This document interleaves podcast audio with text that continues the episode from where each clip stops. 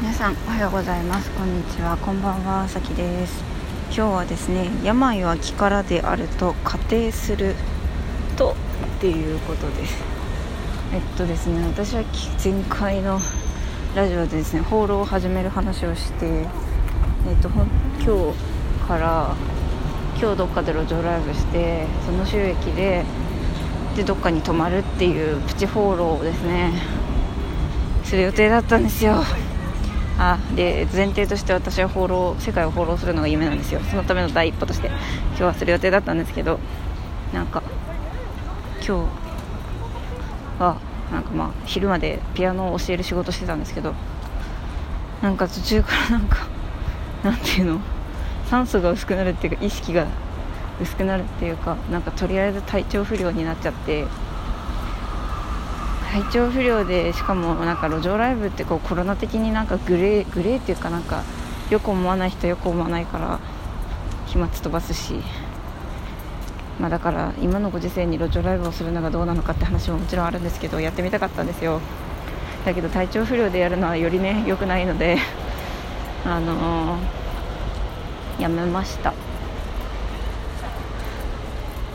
やめました。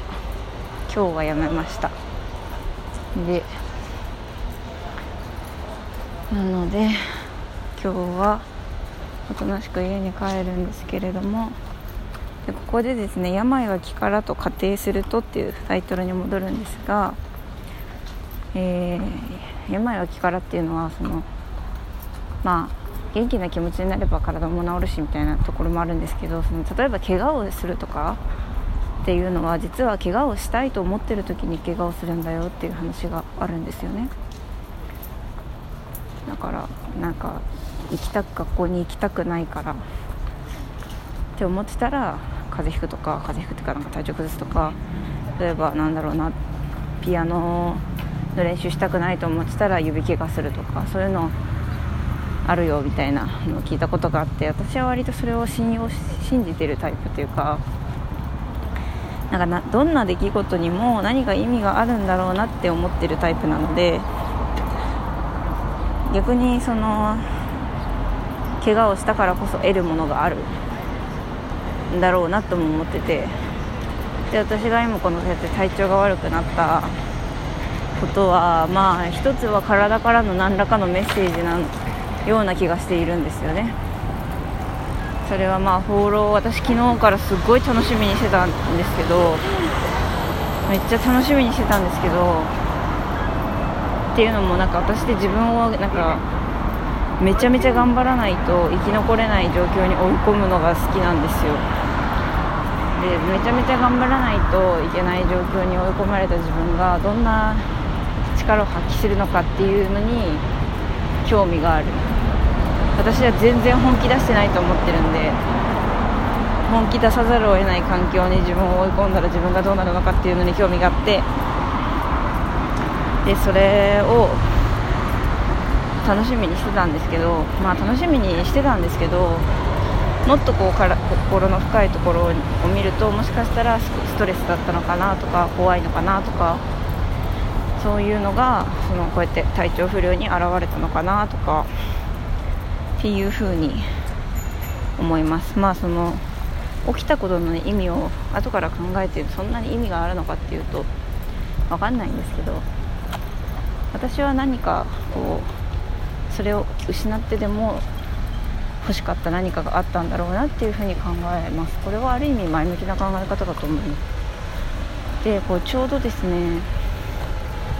えー、歌手なら知っておきたい体のことっていう本があってすごくそれはあの歌を歌うために必要な体のことが体の作りのこととかが書いてある本でそれが届いて読みたいなと思っていてでその放浪してどこかに泊まったとしてもその本を読んでる自分をイメージしてたんですけどそれを忘れてきてしまったんですよね今回。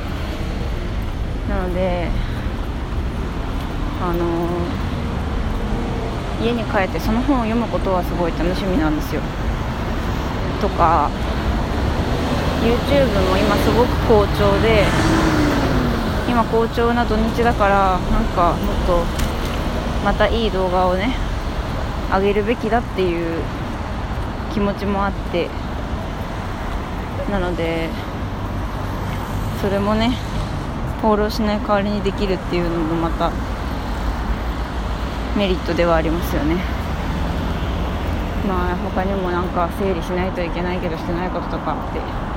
でもそれよりも何よりもこう私の人生の目的である放浪のための第一歩を今日は踏み出したかったん。だけどまあその何て言うのかな。私の、うん、深層心理の逆の言葉って何なんですかね。無意識の反対は意識。なんかなんかその私は放浪が一番大事だって思ってるけど私の中の他の私はそう思ってない可能性があってなんかそういうのがメッセージとして体調不良に現れたのかなと思っているのでまあ体調不良になったからめっちゃ落ち込むとかじゃなくてその分できることをねやっていこうかなと思います。まあ皆様もよければその何か自分の体に不調があった時とか怪我した時とか自分の体自分の心の何かのメッセージなのかなっていうふうに考えて見た方が案外こうその表面に現れたものをこう意味のある前向きなものとして捉えられるという見方もできるのかなと思います。ということで病は気からと仮定してみるというお話でした。それでは本日も良い一日をお過ごしください。また放浪日記もですね更新していきますのでよろしくお願いします。それではまた。バイバーイ。